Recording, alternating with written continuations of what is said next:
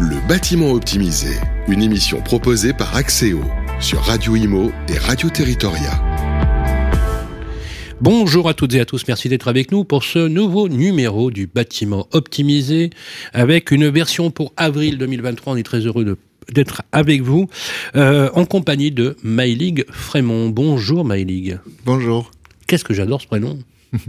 C'est breton. C'est breton. Voilà. Maïlig Frémont, vous êtes directeur métier amiante pour le groupe Axéo.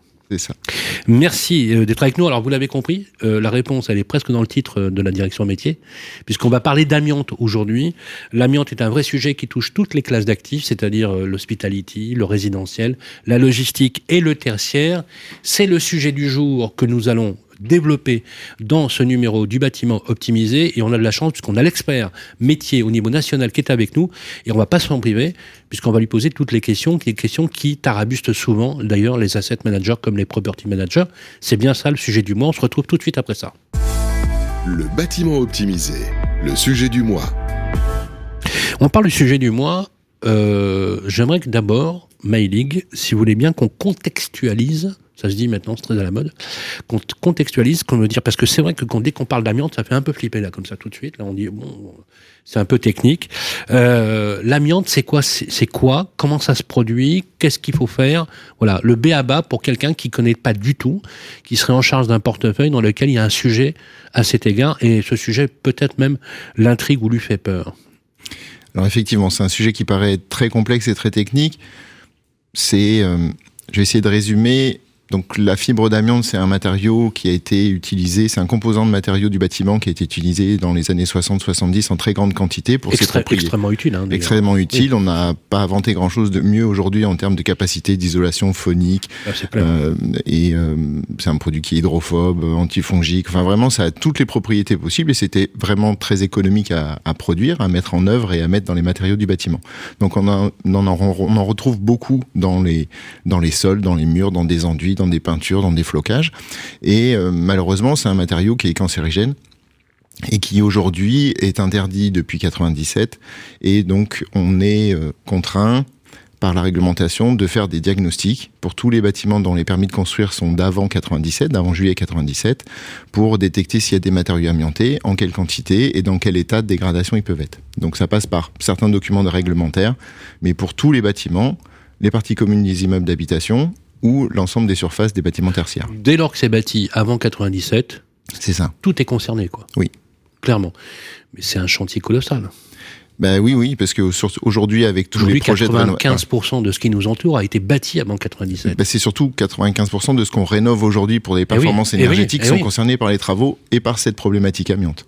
C'est drôle parce que vous n'avez pas l'impression qu'on parle souvent de l'axe DPE énergie et pas suffisamment de l'amiante, alors que finalement, ça fait partie du, dispositif bah, C'est une, contrainte du dispositif. Alors effectivement, le DPE a ce côté euh, écologique, économique, amélioration de l'habitat, mais il faut voir la problématique amiante comme une, euh, une, obligation de dépollution, de salubrité du bâtiment pour les gens qui habitent ou les gens qui vont éventuellement travailler à l'intérieur pour faire des travaux de rénovation et les protéger contre ces fibres dangereuses. Alors justement, les amis, ce que je vous propose maintenant, c'est qu'on, ensemble, avec MyLeague, euh, on va lui poser les questions les plus néophytes possibles, les plus béaba possibles, comme si j'avais 5 ans. Voilà. Je vous pose les questions pour qu'on puisse comprendre, parce que ça vous concerne, ça nous concerne, ça concerne finalement l'ensemble euh, de l'habitat. C'est le décryptage, tout de suite après ça. Le bâtiment optimisé, le décryptage des experts.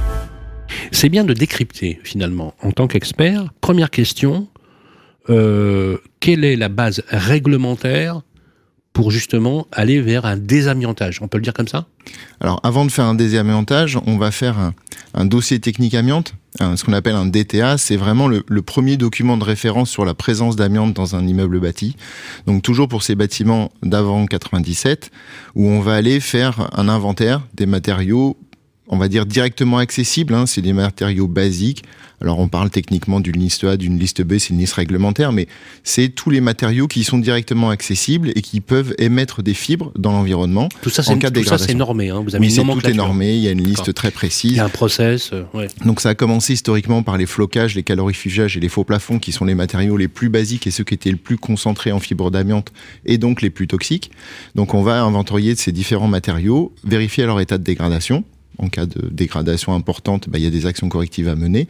Et on va surtout s'assurer que ces matériaux-là ne polluent pas l'environnement, ne polluent pas les gens qui habitent ou qui circulent dans les parties communes ou qui travaillent dans les locaux tertiaires. Flocage oui, ça c'est. Alors le flocage, c'est un isolant projeté euh, qui contient tout ou partie de fibres d'amiante. Hein. Il y a certains flocages historiques qui étaient très concentrés en fibres d'amiante, mhm. limite 100% euh, fibres, euh, et qui, quand ils sont dégradés, génèrent une très très forte pollution atmosphérique des locaux. Le calorifugage.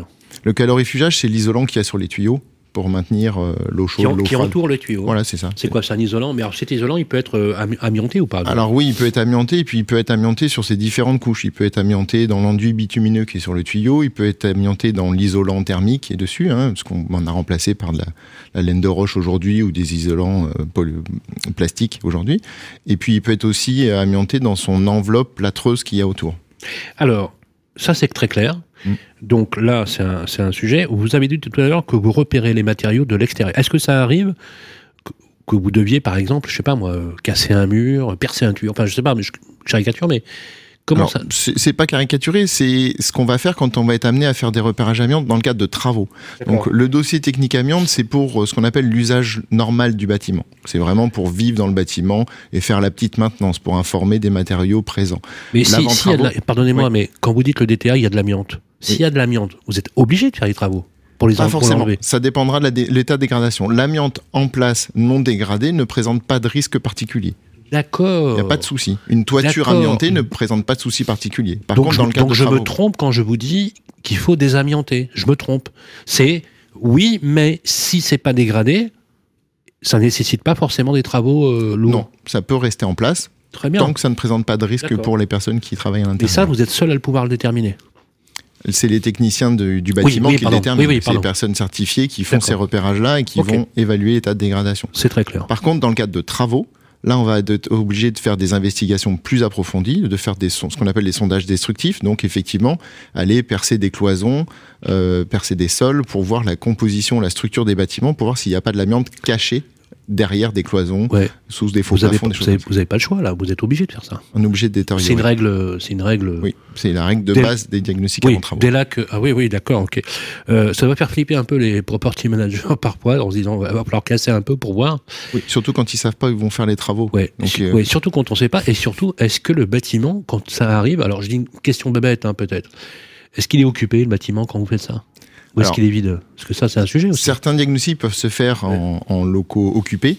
Par contre, quand on fait des sondages destructifs, idéalement, on fait, dans tous les cas, on fait sortir les, locataires ou les usagers d'un bureau, par exemple. Mhm. Mais par contre, on utilise des méthodes qui sont non émissives de fibres, parce que dans l'hypothèse où on prélève un matériau qui contienne des fibres d'amiante, il ne faut pas que notre travail pollue l'environnement. Donc ah, on utilise des méthodes et des techniques qui sont processées, qui sont contrôlées pour ne pas émettre de fibres dans l'environnement quand on travaille. Toujours dans le décryptage, le DTA est une nécessité dès lors que je veux faire quelque chose ou est-ce que je dois déjà le faire?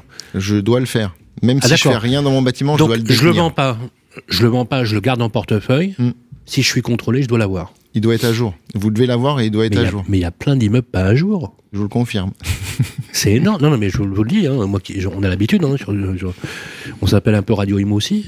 Euh, mais il y a, mais y a, enfin, avec un, le, peu de connaissances que je peux avoir quand même, il y a bien 7 bâtiments sur 10 qui l'ont pas. Hein. Oui, ça doit être la bonne proportion, oui.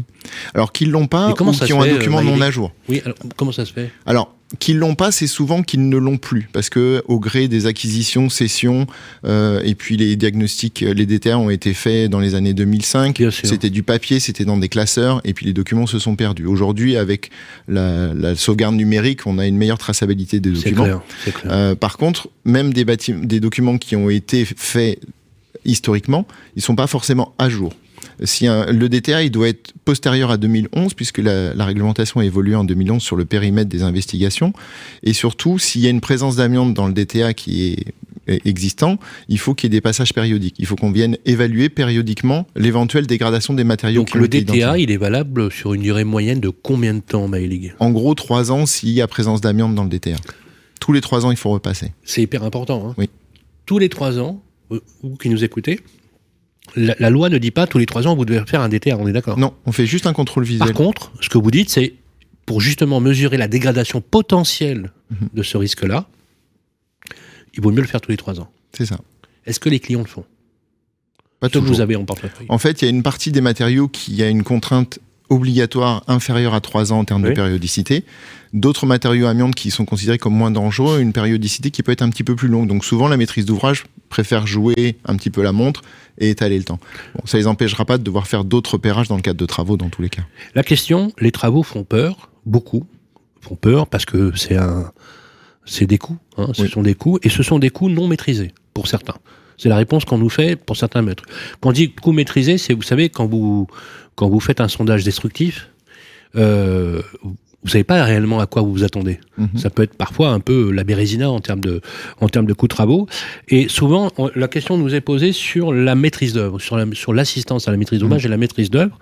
Alors vous, vous avez la particularité chez Axéo. J'aimerais que vous nous décortiquiez le, le- la chaîne de valeur, si vous voulez bien, dans l'accompagnement, euh, où on a l'impression que parfois certains property managers sont un peu, euh, je dirais pas désespérés, mais euh, perdus ou même confus. Comment ça se passe avec vous? Bah, ça se passe bien déjà, c'est la première chose. Vaut mieux, ça c'est clair. Et euh, l'intérêt de, de, de faire piloter ces projets quand il y a un risque amiante euh, détecté, c'est qu'on va pouvoir maîtriser les coûts et les délais en fait. Et donc on va prendre le projet dès la réalisation du, du repérage amiante avant Ah, travaux. même les coûts. Ah oui. Et on va optimiser les méthodes, on va étudier différents scénarios de, de travaux Ouais. euh, qui vont euh, bah, jouer sur la durée, sur l'occupation des locaux, sur la méthode mise en œuvre. Et en fonction de tous ces paramètres, on va pouvoir euh, proposer à notre maîtrise d'ouvrage différentes solutions techniques et différents budgets en fonction de, ce qu'ils ont les moyens de, de faire. Alors vous parliez de désamiantage, le désamiantage il n'est pas forcément systématique. On peut mettre en sécurité des matériaux si on n'a pas une obligation. Ce que- ce que vous m'expliquez tout à l'heure, effectivement, on n'est pas obligé de désamianter pour désamianter. Ça. On désamiante s'il y a un risque de dégradation et si- C'est et- ou, ou de, ou de pollution. Parce que je voudrais qu'on revienne au côté, euh, sur le côté toujours dans le décryptage de l'environnement. Euh, ce que vous faites finalement, c'est presque une mission de salubrité publique, puisque vous dépolluez le bâtiment C'est ça, c'est ce que je vous disais tout à l'heure. Effectivement, et cet acte-là, il ça. est, voilà, il faut vraiment le voir de cette. Il faut voir ça comme la dépollution Exact. du bâtiment Exact. et puis la, la- la sécurisation des, des locaux. Alors après, sur la durée, c'est une valorisation du bâti. On parlait d'un patrimoine, effectivement, ça sera beaucoup plus facile de revendre ou de- d'augmenter la valeur Ah d'un oui, bien qui a clair. été totalement désamianté, puisque à l'avenir, il n'y aura plus jamais ces problématiques-là, plutôt que des bâtiments où on aura... je vais dire vulgairement caché la misère, c'est-à-dire fait, du recouvrement sur des dalles de sol parce que l'amiante est toujours présente et le propriétaire euh, futur, s'il a envie de refaire les sols, bah, il va redécouvrir l'amiante et devoir gérer ces problématiques-là plus tard. Vous avez tout à l'heure euh, évoqué justement sur ce qu'on appelle les classes d'actifs, c'est-à-dire les types d'habitats euh, concernés. Tous sont concernés, hein, pour être très Oui. clair. Euh, immobilier de commerce, logistique, euh, habitat résidentiel et tertiaire. Euh, par contre, c'est pas les mêmes règles. Pour le tertiaire, pour le, euh, pardon, pour le résidentiel, vous m'avez dit, ça ne concerne que les parties communes. Alors pour le DTA, hein, pour le Oui, pour dossier le- technique amiante, le document de base. Pour le DTA, pour le ça. DTA, qui est une obligation légale, hein, faut C'est le ça, rappeler, hein, bien faut le rappeler que c'est une obligation légale. Euh, pourquoi que les parties communes, c'est il y a une logique? Oui, c'est pour gérer, pour pouvoir gérer les petits travaux de maintenance en fait, pour l'usage quotidien du bâtiment, pour savoir où est l'amiante directement accessible. Donc euh, on rentre pas dans les logements. Qu'est-ce qui n'empêche pas qu'il puisse y avoir de l'amiante dans les logements? Ça peut. Donc il y a un autre document, un autre euh, diagnostic qui existe qui s'appelle le DAPP pour les, les parties locatives, hein, les immeubles d'habitation et, et les appartements. Oui. Euh, le document est techniquement un peu moins pertinent, c'est pour ça qu'il est moins développé, mais par contre les bailleurs sociaux doivent fournir les, DAPP à l'ensemble de leurs locataires. normalement. Justement, les, les diagnostics, on, on en a, on en a beaucoup parlé notamment sur le DPE, l'ancien le nouveau DPE, où il y a eu beaucoup de, de sujets hein, sur, les, sur le calcul et l'approche des matériaux. Euh, toujours sur le DTA, quand on prend euh, un plan pluriannuel de travaux, on va rester dans la copropriété, si vous voulez bien, Mhm. dans un premier temps. Euh, Est-ce que, le, justement, DTA et les travaux d'amiante peuvent entrer dans le cadre d'un plan pluriannuel de travaux Bah, ça va être des éléments qu'on va aller vérifier. Euh, dans le cadre du, du 3PT, en fait, on va euh, vérifier l'aspect réglementaire, documentaire du, du bâti.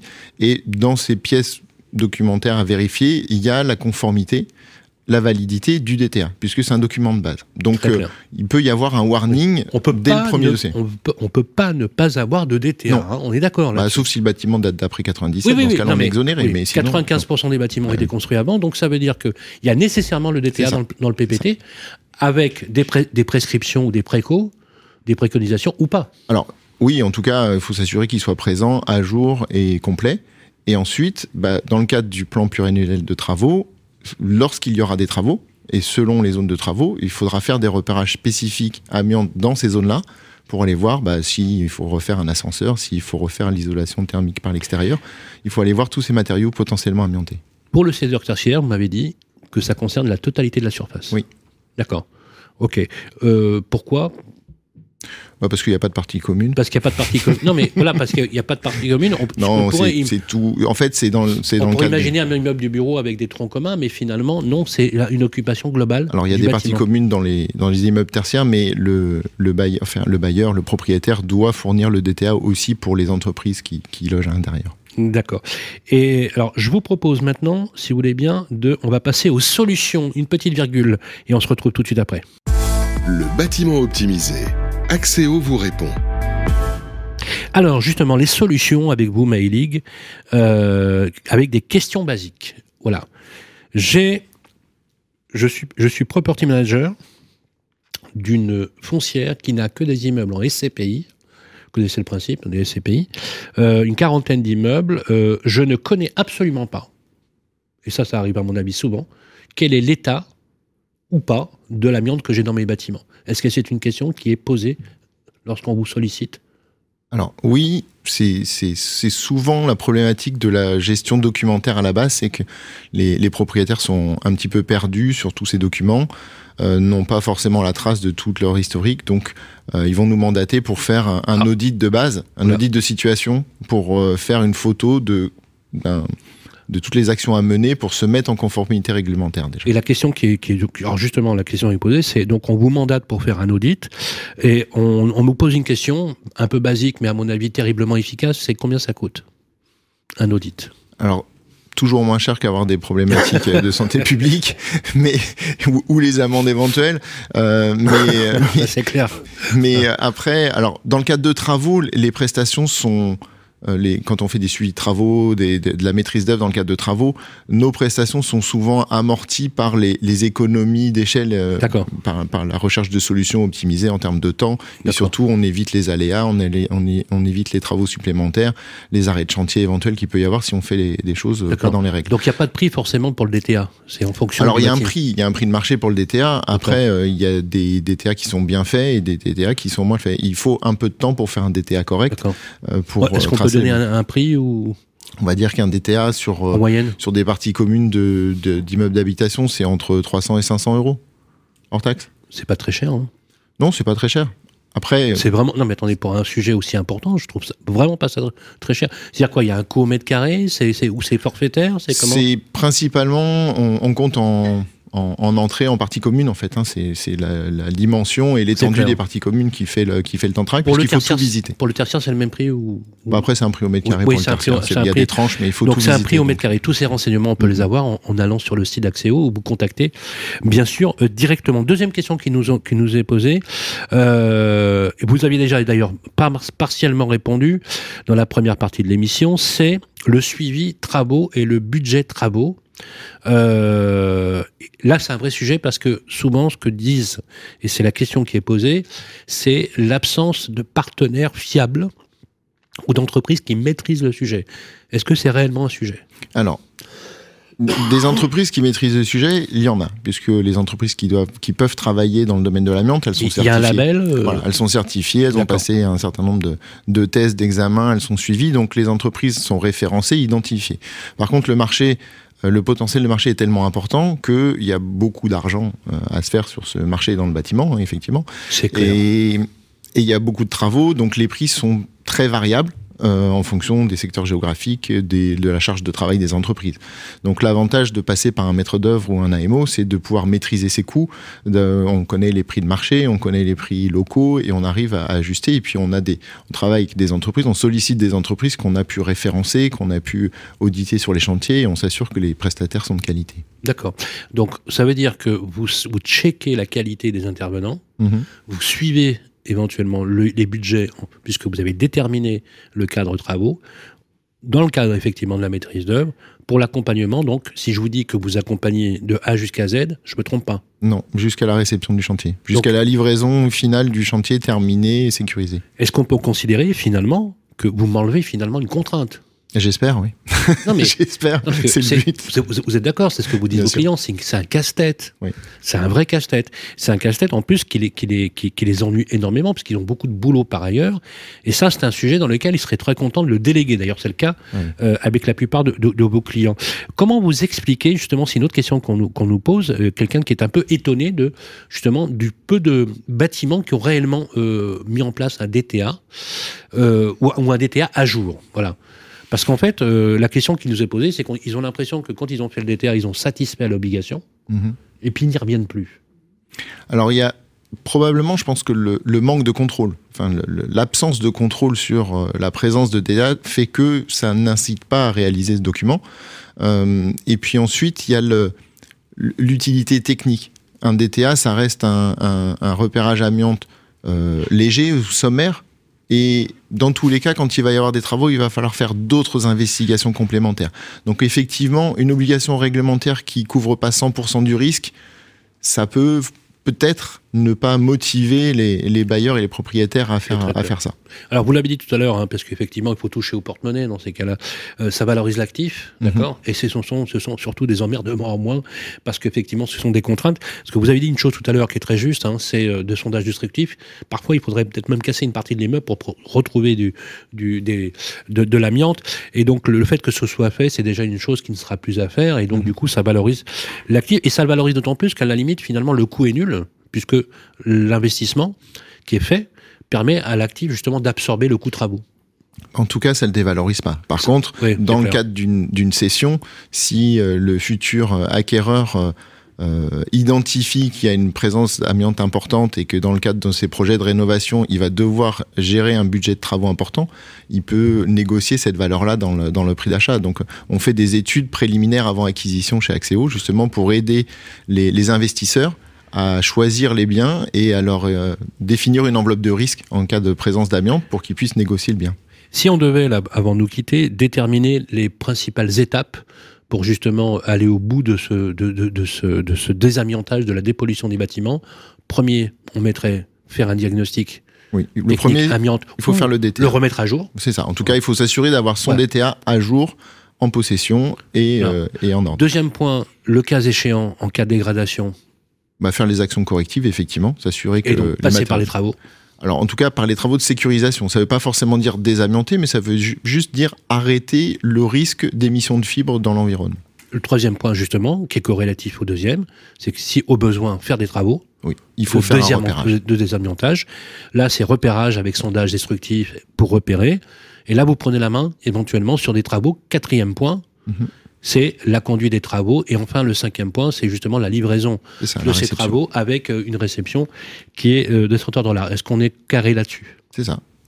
On a toute la chaîne. Eh bien, écoutez, j'espère qu'on a été très précis avec vous, mesdames et messieurs, parce que je peux vous dire que le sujet, on est d'accord, il n'est pas simple. Mais si, c'est simple. Si c'est bien euh, expliqué, c'est simple. Bah, il est, oui, il est simple à condition d'avoir Maëlic Frémont sur le plateau. Voilà, moi je vous le dis. parce que j'ai tout compris. Euh, et, je peux vous dire que ça m'arrive pas souvent. Voilà, merci Maëlic Frémont. Je rappelle que vous êtes directeur métier pour Axéo, pour le, tout ce qui touche à l'amiante. Voilà, Axéo qu'on retrouve sur le site internet d'Axéo avec toutes les informations. Et si on veut savoir, en savoir plus, Maëlic Frémont, on peut vous contacter directement, je suppose. Tout à fait. Voilà, c'est la bonne, euh, le bon réflexe pour ce type de sujet. On va se retrouver. Merci Merci On va vous souhaiter un excellent retour sur vos terres, là, parce que je crois que vous êtes Marseillais, me semble-t-il. Euh, en tout cas, on va se retrouver au mois de mai pour les sujets, euh, notamment du DPE d'énergie pour le résidentiel. On aura deux numéros que nous allons tourner courant mai. On sera ravis de vous y retrouver pour un nouveau numéro du bâtiment optimisé. Merci Maëlig. Merci. Voilà, et bien évidemment, le podcast, comme d'habitude, il est à récupérer sur toutes les plateformes qui vont bien. Le bâtiment optimisé, une émission proposée par Axéo, à retrouver sur les sites et applis de Radio Imo et Radio Territoria et sur toutes les plateformes de streaming.